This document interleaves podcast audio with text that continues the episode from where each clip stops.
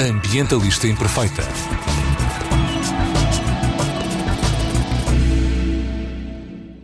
Olá a todas e a todos, daqui Joana Guerra Tadeu com a mensagem Ambientalistas imperfeitas não usam produtos de limpeza tóxicos. Comigo tenho uma farmacêutica por formação, uma médica tradicional chinesa por profissão e uma guerreira, uma colega uh, aqui na questão do ambientalismo e da ecologia. É fundadora da loja que vocês todos já conhecem, de certeza, se me seguem no Instagram, que é a Organi, que é uma loja de cosmética natural, e da Uni, uma marca que produz os seus próprios produtos também de cosmética natural com produtos portugueses. Uh, estou a falar da Kátia Curica, vocês todos já tinham percebido. A Kátia acabou de lançar um livro que se chama Limpeza Natural, que tem, além de muita informação sobre o que é que é tóxico e o que é que não é ecológico ao nível das limpezas, mas tem sobretudo uma série de receitas sobre como fazer detergentes caseiros, sem tóxicos, saudáveis, simples e baratos. Bem-vinda, Kátia. Muito obrigada pelo convite, Joana. Como é que está a correr o livro, o lançamento do livro? Como é que está a ser esta nova etapa? É o primeiro livro. É, Estava toda a gente à espera que o teu primeiro livro fosse sobre cosmética, cosmética. natural e a Kátia chega e diz: Enganei-vos. Sabes que essa costuma ser sempre a, minha, a, a primeira pergunta que me fazem, que é uh, porque é que uh, um livro uh, sobre limpeza e não sobre cosméticos?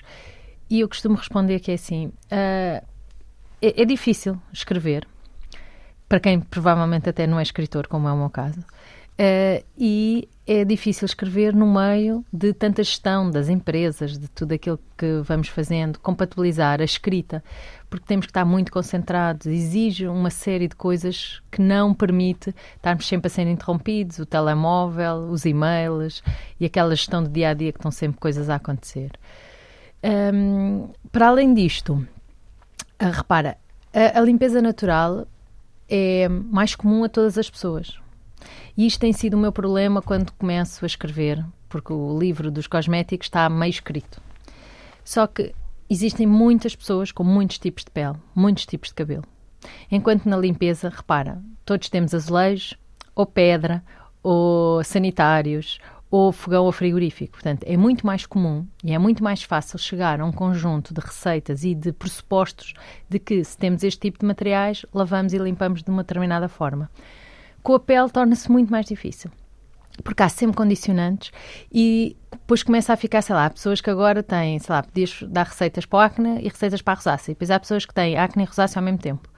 Quando os tratamentos depois são incompatíveis. Então, como é que tu vais tornar um livro de cosméticos que seja realmente útil e prático e que a pessoa não tenha que tirar um curso para depois entender e fazer. E esse tem sido o meu desafio. Uh, Aliás, portanto... tu fazes isso, isso tu, tu tá, que estás a descrever, essas dificuldades todas, notam-se, não as dificuldades, mas as soluções, nos diretos que tu costumavas fazer, na, tanto no Instagram da Uni como no da Organi e no teu pessoal também, é de Cátia Curica. Um, em que tu ias respondendo a perguntas, primeiro dividias em, em subtemas muito específicos, Sim. não é? é. Tratar cor cabeludo, sensível e com Sim, escamação. É e ficavas ali uma hora a falar de ingredientes naturais que ajudam nesse processo, como fazer receitas, como, quanto tempo é que demora e como é que se faz. E as pessoas podiam fazendo perguntas muito específicas. É, exatamente por isso. Portanto, eu, eu fui tendo a prática de que é muito difícil chegar ao remédio universal, que é o que toda a gente quer. Estás a ver? As pessoas querem sempre uma solução de pronto, eu agora vou fazer isto e isto vai resultar exatamente. E as coisas não são assim. Tudo o que eu tenho aprendido na, na saúde natural é que é um caminho e é um processo. E, portanto, a pessoa tem que ir experimentando, ver como é que reage, porque nem tudo vai reagir na perfeição com a pessoa. Repara, eu, mesmo aqui no livro de limpeza natural, eu não tenho uma receita para uma determinada coisa. E, e, e eu considero que as limpezas é algo muito simples. Portanto, não é um ser humano, não é? Estamos a falar de coisas muito estanques.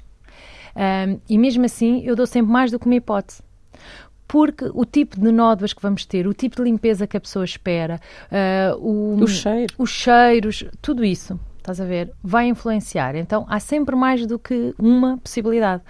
E dou sempre, olha, a pessoa começa por experimentar isto. Se achar que não é suficiente, tem mais aquilo, ou ainda mais aquele outro. Estás a ver? E isso faz com que a pessoa tenha sempre mais do que uma hipótese. Quando tu, na saúde, ou na pele, ou no cabelo, vais entrar por aí, começas a multiplicar e pode-se divergir muito. Claro que temos, para escrever um livro tem que se chegar a um compromisso, não é? Nunca pode haver tudo, nunca pode estar tudo completamente enquadrado. enquadrado um, mas pronto, tem-me dado mais trabalho por isso. acho que será o meu segundo livro. Estou aqui a pensar no ingrediente, ao nível da beleza, da, da, da higiene pessoal.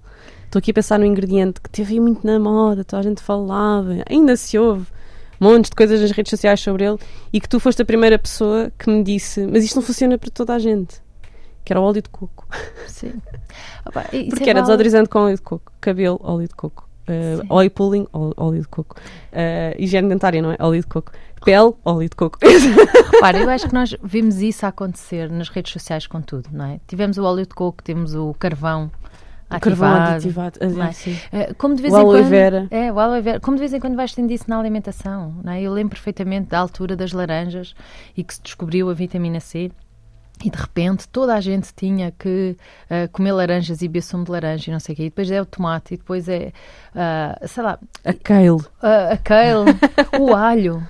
Okay. O aipo. O aipo. O aipo. Ai, o aipo, sumo de aipo. É portanto, todas estas coisas uh, vêm muito por modas. Repara, e eu não quero tirar o benefício, porque realmente todos estes ingredientes que se fala uh, têm benefícios. A questão é, nunca é para todos e tem sempre aplicações específicas. Estás a ver? Uh, e dando aqui exemplos, o óleo de coco é espetacular. É espetacular para branquear a boca, uh, é espetacular como desodorizante ou como base para desodorizante, porque também é antibacteriano e porque suaviza e muitas vezes os agentes dos desodorizantes são agressivos para a pele. Agora, por exemplo, vais pôr no cabelo ou vais pôr na própria pele. Pá, uh, peles mais oleosas, que é muito comum acontecer aqui em Portugal, porque Portugal não é um país assim tão quente que seque completamente a pele, de onde o óleo de coco é originário. Um, mas por outro lado, tem muita pele oleosa, tem muita pele mista, uh, porque tem alguma umidade também. Portanto, esta mistura faz com que o óleo de coco depois não seja o indicado para o cabelo ou para a pele da maioria dos portugueses. Claro que para cabelos mais secos, para cabelo afro, uh, para pessoas que fazem muitos uh, alisamentos e coisas assim, funciona lindamente. Até porque o óleo de coco tem aquela tendência de pôr assim o cabelo tipo poca-ontas, não é? Tipo lisinho, escorrido. escorrido é? Agora, pessoas como eu, por exemplo, que adoram ter o cabelo todo uh, e gosto de ter jeitos. Não é? Põe óleo de coco e ficam. Ai, o que, é que, que, é que me aconteceu? Não é? Foste lambida por uma vaca. Pois. e isto é só um exemplo, percebes? E, portanto, tudo isto é válido. Como há pessoas que também me perguntam no livro. Então, mas eu agora posso chegar e só utilizar todas uh, as receitas. Claro que sim, mas o meu objetivo nunca foi convencer ninguém a largar os seus detergentes de compra. Sabes? Porque eu acho que dá muito, muito jeito aquela possibilidade maravilhosa de nós podermos chegar a um sítio qualquer e ter detergentes prontos, eficazes e que funcionam. Uh, aqui a questão é, muitas vezes, a quantidade de detergentes que nós temos em casa um, é o facto de muitos dos detergentes que compramos são muito agressivos e estamos muito obcecados com o excesso de limpeza, não é? Tem que ficar tudo super limpo. Um, há pessoas que usam lexívia uh, a torto e a direito, mas porquê? Porquê esse grau tu de Tu usas lexívia de alguma coisa? Não. E quando, naquelas coisas em que as pessoas costumam usar mais vezes lexívia, há pessoas que usam em tudo, como estás a dizer, mas, por exemplo, para lavar uma sanita, o que é que o livro uhum. nos diz? Olha, diz-te que tu tens várias possibilidades e que tu tens que ir olhando e percebendo, não é? Porque repara, hum, na minha casa nós temos uh, duas sanitas e somos quatro pessoas. Okay? Portanto, obviamente que isto tem a ver também com o grau de utilização. Se eu vou limpar a sanita mais do que uma vez na semana, uh, para mim chega-me, por exemplo, utilizar uh, um detergente feito à base de sabão. Pode ser com as nossas de saponária ou pode ser com as raspas de sabão diluídas em água, como eu ensino aí no livro. Há pessoas que me dizem, e eu faço isso de vez em quando, com o bicarbonato. Para realmente algumas manchas de calcário que vão ficando, ou quando achamos que aquilo realmente não está completamente imaculado. Temos que dar uns passos atrás, Cátia. Nossos de saponária. A maior parte das pessoas que nos está a ouvir não faz ideia do que é que estamos a falar. Olha, eu no início do livro começo por falar dos ingredientes. E exatamente uh, por isso. Porque eu acho que os ingredientes são muito simples, mas há sempre um ou outro que nós uh, não reconhecemos, já não, ah, sei lá, já não nos lembramos do seu uso. Porque a minha ideia foi ir buscar o máximo possível de receitas tradicionais. E, portanto, uh, tenho muita gente a dizer que a minha avó fazia assim, uh, pessoas que eu conhecia na aldeia, etc., usavam este tipo de coisas. E, portanto, que ingredientes é que nós vamos falar de base? O vinagre. Okay? E eu explico que deve ser o vinagre de vinho branco. E o porquê de ser o vinagre de vinho branco? Por causa do tipo de acidez. Tá bem? Enquanto que na alimentação muitas vezes damos ou privilegiamos é? outros vinagres um, de maçã, uh, vinagre balsâmico, de arroz, etc., porque não são tão ácidos e, portanto, podem ser mais indicados em termos de saúde. Para as limpezas, nós queremos é a acidez, porque queremos esse, esse grau de ácido para nos ajudar a regular o pH e matar muitos dos micro-organismos que queremos realmente uh, que não proliferem nas nossas casas. Então, vinagre de vinho branco e muita gente também me pergunta, mas tem que ser vinagre de limpeza? Não, eu estou a falar do vinagre de vinho branco, o mais comum, aquele vinagre de vinho branco que sempre existiu na mesa de, dos portugueses. Pois, porque o vinagre de limpeza é basicamente vinagre de vinho branco, só que menos tratado, não é? Uh, não, muitas vezes até o oposto. É, eles clarificam mais. Mais. Ah, ok. Portanto, para tirar, porque nós Também associamos... tens o vinagre de álcool porque nós associamos o transparente a limpo, transparente a limpo e depois adicionam uh, aromas artificiais. Okay, okay. Que é aquilo sempre que eu luto contra. Um, mas uh, eu já, já, já vou falar disso e já te explico o porquê. Uh, mas falando de ingredientes, portanto, temos o vinagre de vinho branco, temos sal, temos bicarbonato de sódio. O bicarbonato de sódio simples que nós encontramos em todos os supermercados, drogarias e etc temos uh, raspas uh, de sabão, de azeite, ou pode ser qualquer sabão de azeite que nós ralamos. Eu digo raspas porque uh, hoje em dia as marcas já perceberam, não é, que aqueles resíduos, aquelas raspas, apesar de não, não terem um grande valor comercial, têm algum e, portanto, são vendidas e é mais fácil do que estarmos a ralar. Um, depois falamos de, pontualmente, ácido cítrico, falamos de bórax sal. ou borato, sim, sal. Uh, falamos também de uh, carbonato de sódio. Portanto, tudo ingredientes simples que encontramos nas drogarias, supermercados, uh, em farmácias. assim, eventualmente. Água oxigenada. Água oxigenada, álcool. Uh, falamos das nossas saponárias e aí sim pode haver uh, dúvidas, porque é um, são umas nozes menos conhecidas em Portugal, isso não há dúvida. São nozes que são apanhadas de uma árvore e não têm nenhum tipo de tratamento. Desculpa. Estas nozes um, são vendidas muitas vezes até em granel ou em embalagens, portanto já, já se conseguem encontrar muito frequentemente em lojas a granel, supermercados biológicos, até online, em várias lojas online. Um, e eh, estas nozes tem este nome, saponária, exatamente, de, tem a capacidade de fazer espuma e de dar uh, espuma, lavagem, saponificação à água. Então, nós podemos utilizar estas nozes de saponária para limpeza direta, portanto, podemos colocar 4, 5 nozes uh, na máquina de lavar roupa ou na máquina de lavar louça. Uh, e podemos também fazer preparações, como eu ensino aí, que é ferver as nozes de saponária em água. E quando fervemos, ao fim de uns 10 minutos, nós vamos ver que nós não temos uma água límpida. Nós passamos a ter um gel douche ou um detergente. Okay? Porque é, faz realmente espuma e porque aquela água ficou com as capacidades de limpeza. Okay? É uma água uh, que é realmente um autêntico detergente à base de sabão saponificada, como estavas é, a dizer. É, exatamente isso. Também falas em limão, cera da abelha. Sim, já pontualmente, isso já aparece em menos receitas, mas sim, temos limão, azeite. temos cera da abelha, temos azeite e, E depois óleos? temos os óleos essenciais. E aqui remete-nos para a questão do aroma, porque há pessoas que me dizem assim: ah, mas não é um desperdício, porque os óleos essenciais ah, exigem grandes quantidades de plantas ahm, e são ahm, muito, muito concentrados. Certo percebo claramente que, para quem não precisa de aromas, como é, por exemplo, o meu caso, uh, não é necessário usar. Os óleos essenciais têm sempre, para mim, algumas propriedades extras que são muito interessantes, que é o facto de serem antibacterianos, antissépticos. E são moduladores do humor. Mas quando falamos disso, temos que perceber que estamos a falar de óleos essenciais que sejam realmente naturais porque os sintéticos não têm as mesmas propriedades. Têm aromas semelhantes, mas não têm as mesmas propriedades terapêuticas. Portanto, quando nós sentimos que queremos dar algum aroma, eu acho que o aroma deve contribuir para a nossa saúde e não para ser mais um poluente. Porque eu vi alguns estudos muito engraçados um, em que fizeram estudos na Europa uh, sobre a poluição do ar e o grau de partículas, aromas, etc., entrava todo como poluentes. Então, tu ias para uma Avenida da Liberdade ou para uma casa típica de um português. Era muito semelhante por causa dos produtos de limpeza utilizados. A quantidade de aromas que nós temos no ar, desde com tudo aquilo que limpamos, depois desde os amaciadores da roupa, etc, etc. E já, come já começa a haver algumas pessoas que demonstram essa sensibilidade e sentem dores de cabeça, um, o agravamento de alergias, etc., com determinados cheiros.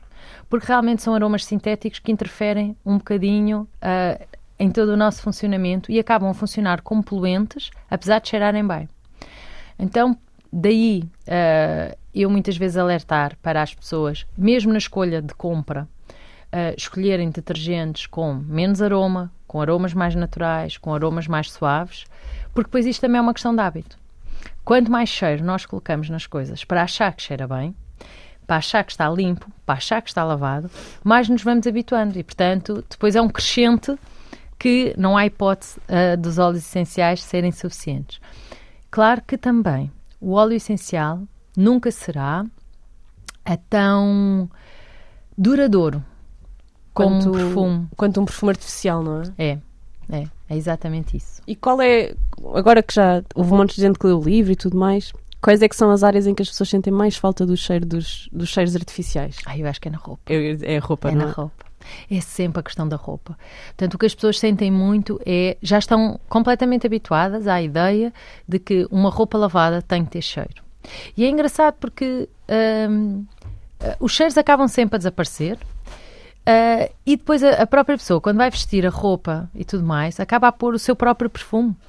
É? E muitas vezes numa casa temos várias pessoas com uh, vários perfumes diferentes e que nem faz grande sentido que a roupa tenha o seu próprio cheiro, porque tudo se mistura. Uh, mas eu acho que é uma ideia que ficou. Para ser bem lavadinho tem que ter cheiro e, portanto, são ideias que vão perdurando. É um bocadinho como a espuma nas pastas de dentes ou nos shampoos ou etc. Venderam-nos um bocado a ideia que tem que ter muita espuma e nós ficamos com aquela ideia. Portanto, tudo depois tem que ser modificado a, a essa ideia. Eu acredito também é, é que o nosso papel é sempre um bocadinho de mostrar outro caminho, sabes? É uh, mostrar que é possível fazer limpeza uh, de forma natural, que eu também acho que é muito empoderador tu saberes que consegues fazer coisas. A, a, a, questão da autossuficiência, não é? Sim. Sim, e o facto de. Uh, para mim, o, livro funciona assim como a questão dos livros de culinária. Nós todos fazemos bolos ou bolachas em casa, mas também compramos. Não é? Porque, ok, de vez em quando apetece ir fazer e, e agir fazer em família, e portanto, é, todos os ingredientes que eu uso são ingredientes que podemos fazer com a família, podemos fazer com os mais pequenos e, portanto, são coisas que, obviamente, algumas coisas têm que ir ao lume, etc. Portanto, obviamente, depende sempre das idades e com alguma supervisão, mas não são ingredientes tóxicos que eles não, não possam tocar ou, ou mexer. Porque eu acho que é importante isso, percebes? Eu acho que é importante essa ideia de uh, toda a família perceber uh, de onde é que vêm as coisas, como é que elas são produzidas e que numa fábrica não é muito diferente, ok? São em maiores quantidades, claro, mas não é uma diferença um, assim tão uh, radical. Olha, e tu começas o livro por nos. Pronto, falas dos detergentes e até contas alguma história, mas depois falas do impacto dos detergentes que estão à venda, não é? Quer dizer, há detergentes à venda que não são assim, mas é. aqueles mais, mais comuns, não é? Falas do impacto no planeta e do impacto na saúde. No planeta, uh, falas de alguns químicos que são, sobretudo, maus para a água, não é? é. Uh, falas especificamente na terceira maior fonte de descarga de fosfatos, uhum. uh, que é um dos maiores, dos maiores problemas quanto à toxicidade dos, dos toxicidade para a natureza uhum. dos detergentes. Falas também do problema do plástico, não é? Por, por causa da maneira como eles são comercializados. E tu tens insistido aqui muito no sabão, porque não, eh, falaste das raspas, porque as raspas podem ser vendidas sem, as raspas e o sabão podem ser vendidas sem plástico, porque sim, não é sim. líquido, não é? é? E é por isso que tens estado a insistir aqui nesta questão, presumo eu. e depois Sim, falas dos mais tóxicos para a nossa saúde. Ahm, antes de entrar no mundo, então, dos detergentes ahm, ecológicos, ah, biodegradáveis e depois, então, nos caseiros e naturais e, e nas tuas receitas. Ahm, Queres-nos falar um bocadinho deste impacto negativo Sim, dos e- produtos que a maior parte das pessoas usam em Olha, casa? isto, isto foi- é tudo um, um crescendo, estás a ver? Eu acho que à medida que as pessoas foram dando importância à limpeza e a perceber que era tão giro, tão bonito, tão cheiroso limparmos tão profundamente, ah, vem, vem assim numa bola de crescendo, que é as marcas também percebem que quanto mais espuma, quanto mais agressivo, quanto mais Aquele aparentemente eficaz Um amoníaco. ahm, parecer, mais as pessoas dão valor ao produto. Ok? Então entrou-se numa espiral de produtos ahm, altamente concentrados. Ah, quando eu digo demasiado eficazes, quase que parece um contrassenso, não é? Mas reparem, há aqui vários pressupostos que nós temos que entender. Por um lado, é que nós não estamos feitos para viver num ambiente esterilizado. E isto é uma ideia que, obviamente, hoje tem-se muito mais consciência disso do que há 10 ou 15 anos atrás. Ahm, e, portanto, agora eu acho mesmo, eu acredito, que o mercado vai nivelar. Isto é, que os detergentes vão começar a ser cada vez menos ah, agressivos e cada vez mais preocupados com ah, aquilo que depois vai ser descartado para o ambiente. Mas durante todo este tempo até agora, isso não era a preocupação. A preocupação era o que é que fica mais branco, mais limpo, o que é que mata mais micro-organismos. Literalmente, eu, nas minhas palestras com crianças digo-lhes sempre para quando chegarem a casa irem ver se o detergente da louça tem um peixinho morto desenhado. E, e depois recebo sempre mensagens de pais a dizer tive que trocar de detergente porque tinha um peixinho morto e o meu filho viu que aquilo tinha um peixinho morto, que é aquele símbolo, que é um peixinho morto e uma árvore sem folhas, que é o símbolo de tóxico para meios aquáticos. Que a maior parte dos detergentes nós usamos em casa, aqueles mais comuns que as pessoas mais compram, têm esse símbolo. E, e eu dizia, tipo, que vocês acham normal nós usarmos todos os dias uma coisa que mata peixinhos e árvores sem, sem sequer pensarmos nisso? Tipo, quando há outras soluções que fazem o mesmo trabalho ah, que nós queremos que façam, não é? que limpam a louça, que limpam o- a, bancada, A que limpam a bancada. sanita e que não têm o peixinho morto, e eles ficam sempre, realmente, o peixinho morto, que horror. Ainda por cima o símbolo é. O símbolo não podia ser mais óbvio.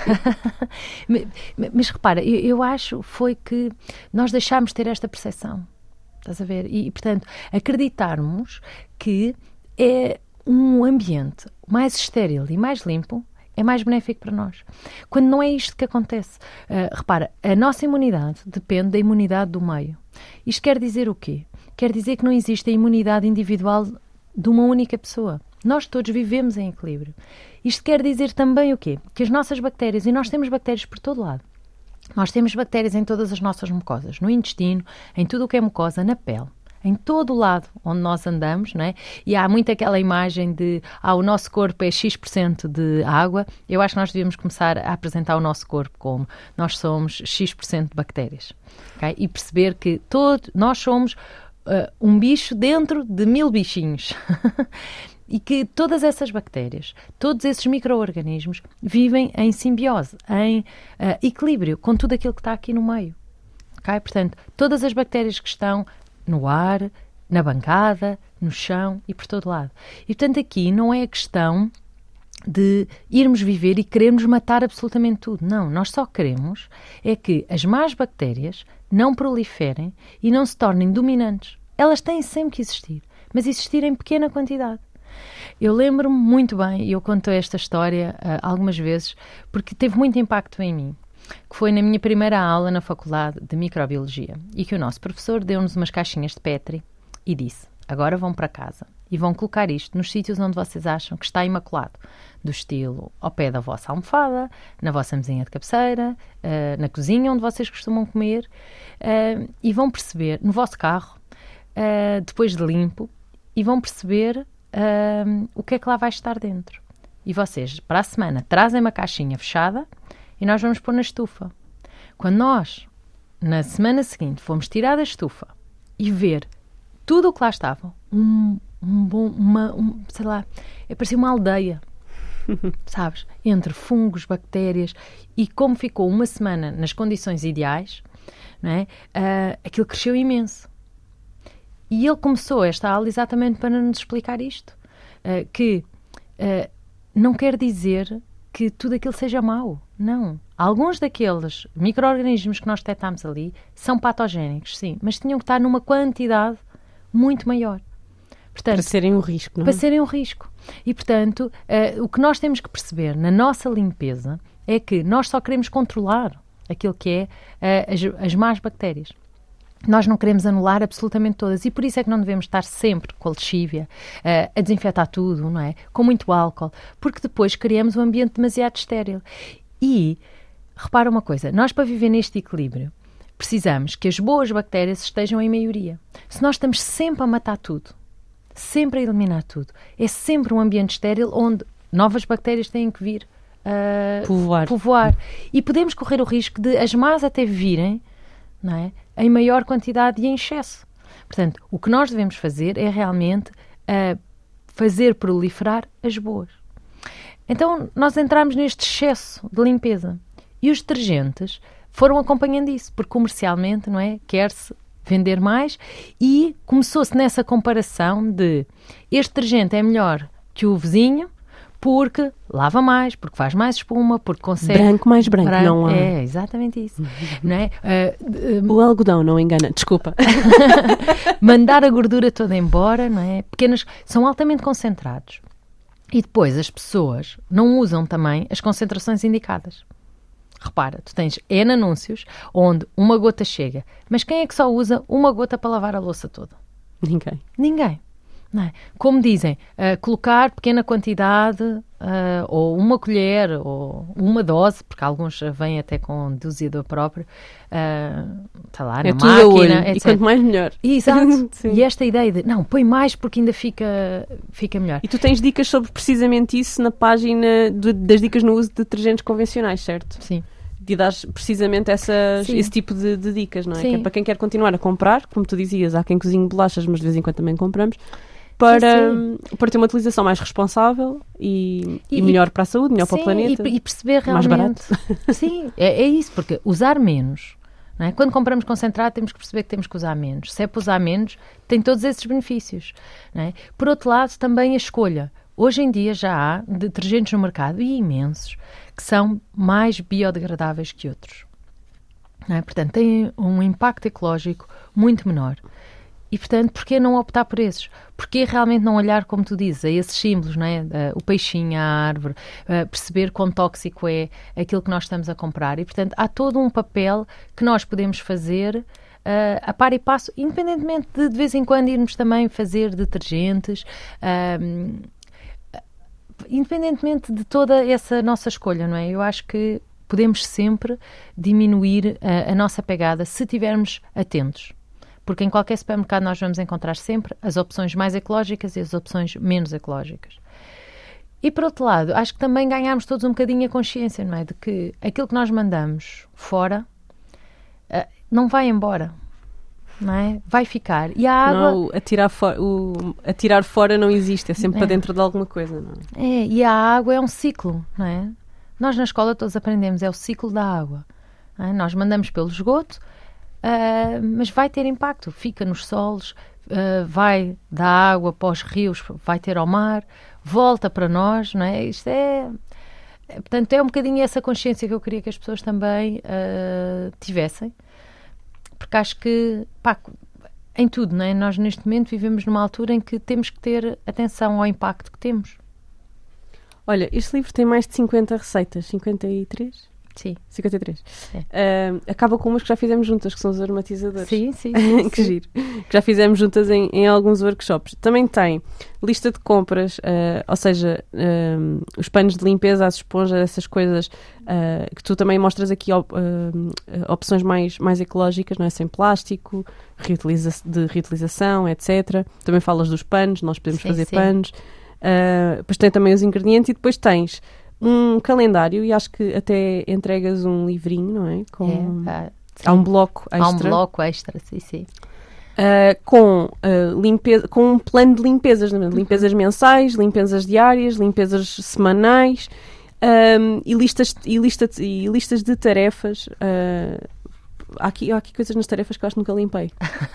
Pá, é, é normal, para. não, Uh, quer dizer, há uma que eu não faço, que é passar a ferro. Tu tens aqui.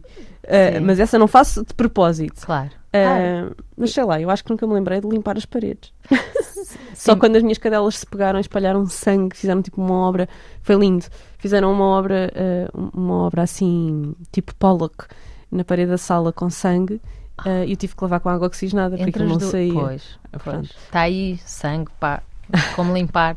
é, vinho e sangue. Tem- temos que utilizar água oxigenada, sem dúvida. Sem dúvida.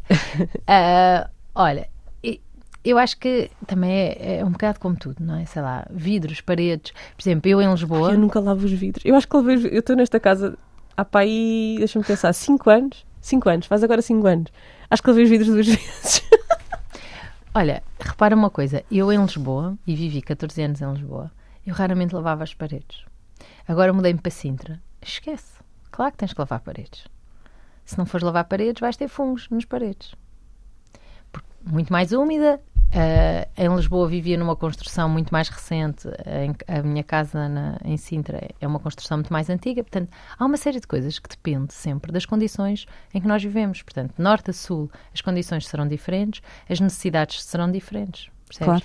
E isso também é, uma- é inevitável. Estás a ver? Antigamente as pessoas limpavam tudo, muito de alto a baixo, porque se ia fazendo. É? E portanto as pessoas vinham do campo e iam, hoje era a cozinha, amanhã era as paredes, depois era os vidros, depois era. E, e tinham muito esses rituais e até havia alturas.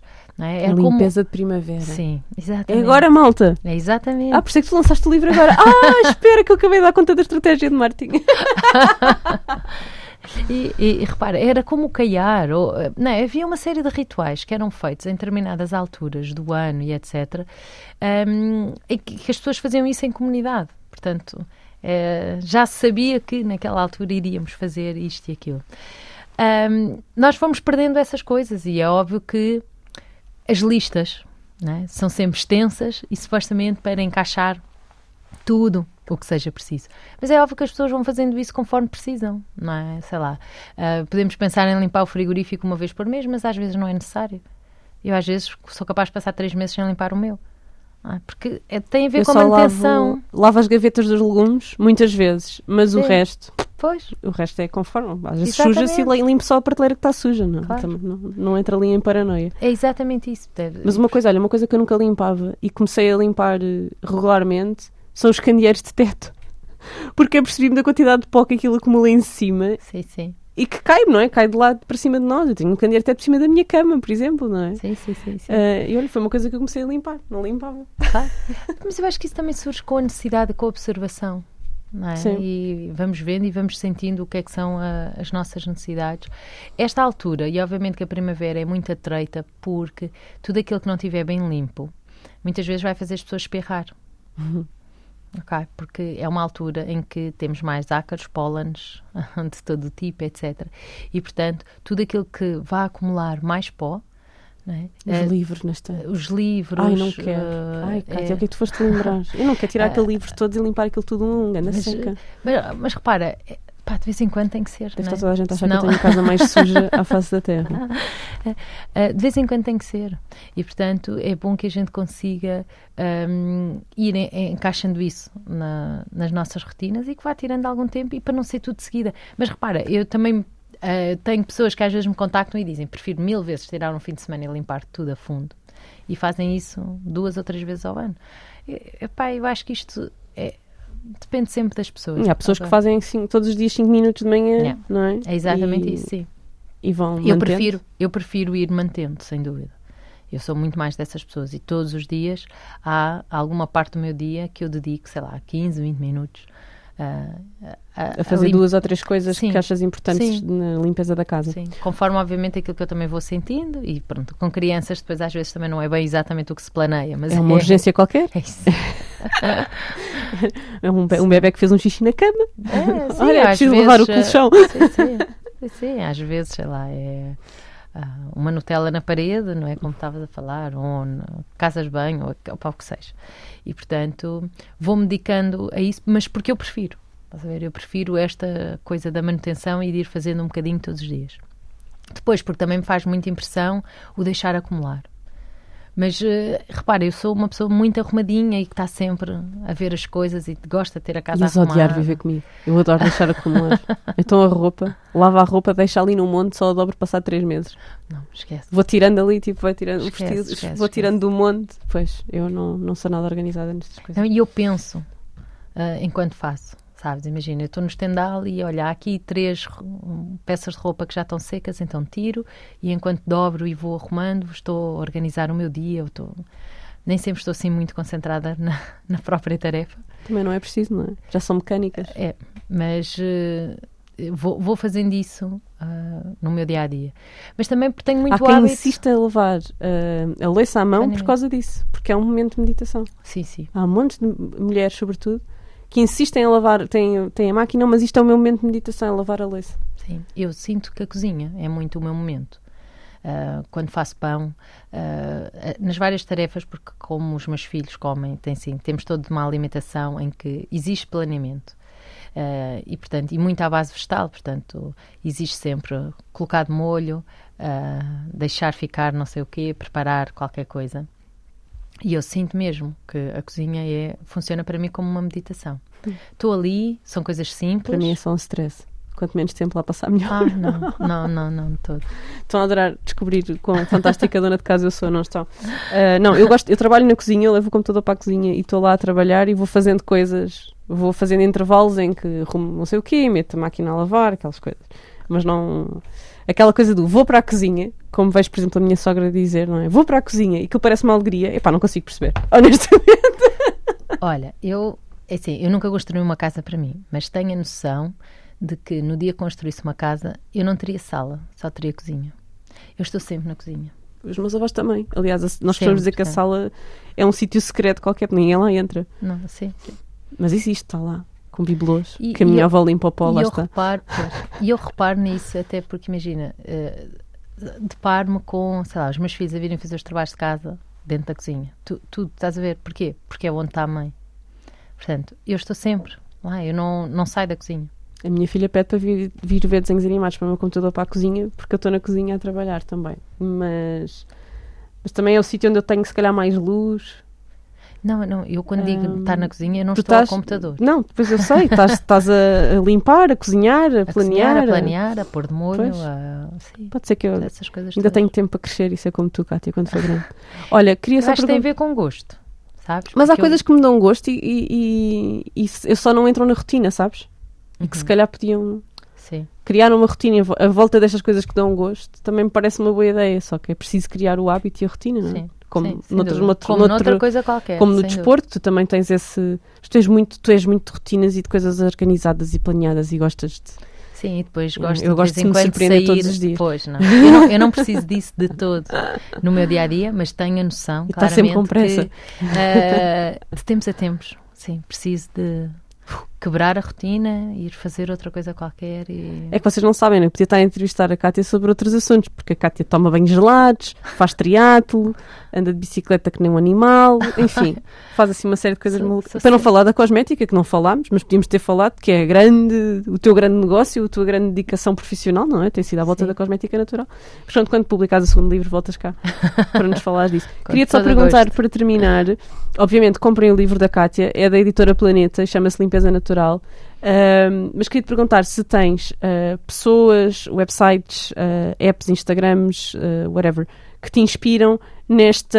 hum, tanto nestas, nestas questões do planeamento, estas questões da limpeza, estas questões de procurar o mais natural. Alguma coisa que recomendes em termos de inspirações para ti que, que achas que as pessoas possam espreitar também para ficarem assim Olha, com vontade? Hum, eu fui sempre. hum, eu, eu não sou uma pessoa que siga muito. ah, ah, Instagramers ou ah, de- de- das mesmas áreas onde eu trabalho, estás a ver? Eu normalmente recorro ah, aí para ir ter inspirações de outras coisas. Um, mas acho que há sempre referências. Um, a Bea Johnson é sempre uma referência e ela é uma precursora destas ideias e destas coisas. Uh, a Cristal, uh, do Brasil. Um, e depois há um, sites, uh, sei lá, há fundações e assim que se dedicam a ter uh, mais informação. Mas eu pesquiso muito mais é coisas de plantas. Estás a ver? É a, a utilidade das plantas A e muitas botânica. vezes é a botânica. E Todo o resto. alquimista das limpezas e da beleza. E depois tu. o resto vem por acréscimo, sim. Ok. Olha, Kátia, muito obrigada por esta conversa, por nos ter dado aqui eu, umas Joana. luzes. Obviamente não vamos dar nenhuma receita, porque para verem as receitas têm que comprar o livro. é isto. Mas são muito simples. Sim. Ah, e algumas já fizemos juntas em workshops, em diretos também. Sim, sim. Ahm, portanto, e também vai haver workshops, digo eu, não Sim, é? Para pôr isto sim. em prática, de certeza. Na sexta-feira vou dar um no Alegro, uh, de Alfragide. Um, e vão haver mais no Porto para a semana, penso eu também. E para estarmos a par, Kátia Curica no Instagram Sim, sim, sim. e sim. vais lá pondo as datas. Tudo. Ok. Porque algumas coisas, às vezes, nós podemos comprar o livro e, depois, e ler e ficar interessados e depois ter medo de aplicar. E fazer o workshop faz com que já não haja hipótese, já fizeste, já puseste as mãos na massa, já viste como é que é. Sim, E- e, ver, e- ver e é mais um passo. a Sim. desbloquear. Sim, Sim. também sinto isso. É, não é? É. Ah, tam- o que é que é mais ação abrasiva, do que é mais mecânica, o que é que é mais químico, o que é que é mais. E sentir isso e Sim. falar contigo sobre isso e ter Sim, esta e perceber como é que fica. o aspecto, Sabe, o as aspecto, consistências é, é. eh, ajuda um bocadinho. Portanto, é uma boa, é um bom extra. E, hum, e pá, 53 receitas, acho que vale a pena. Obrigada, Kátia. Obrigada, obrigada eu, Joana. E nós encontramos-nos na próxima semana. Ambientalista Imperfeita.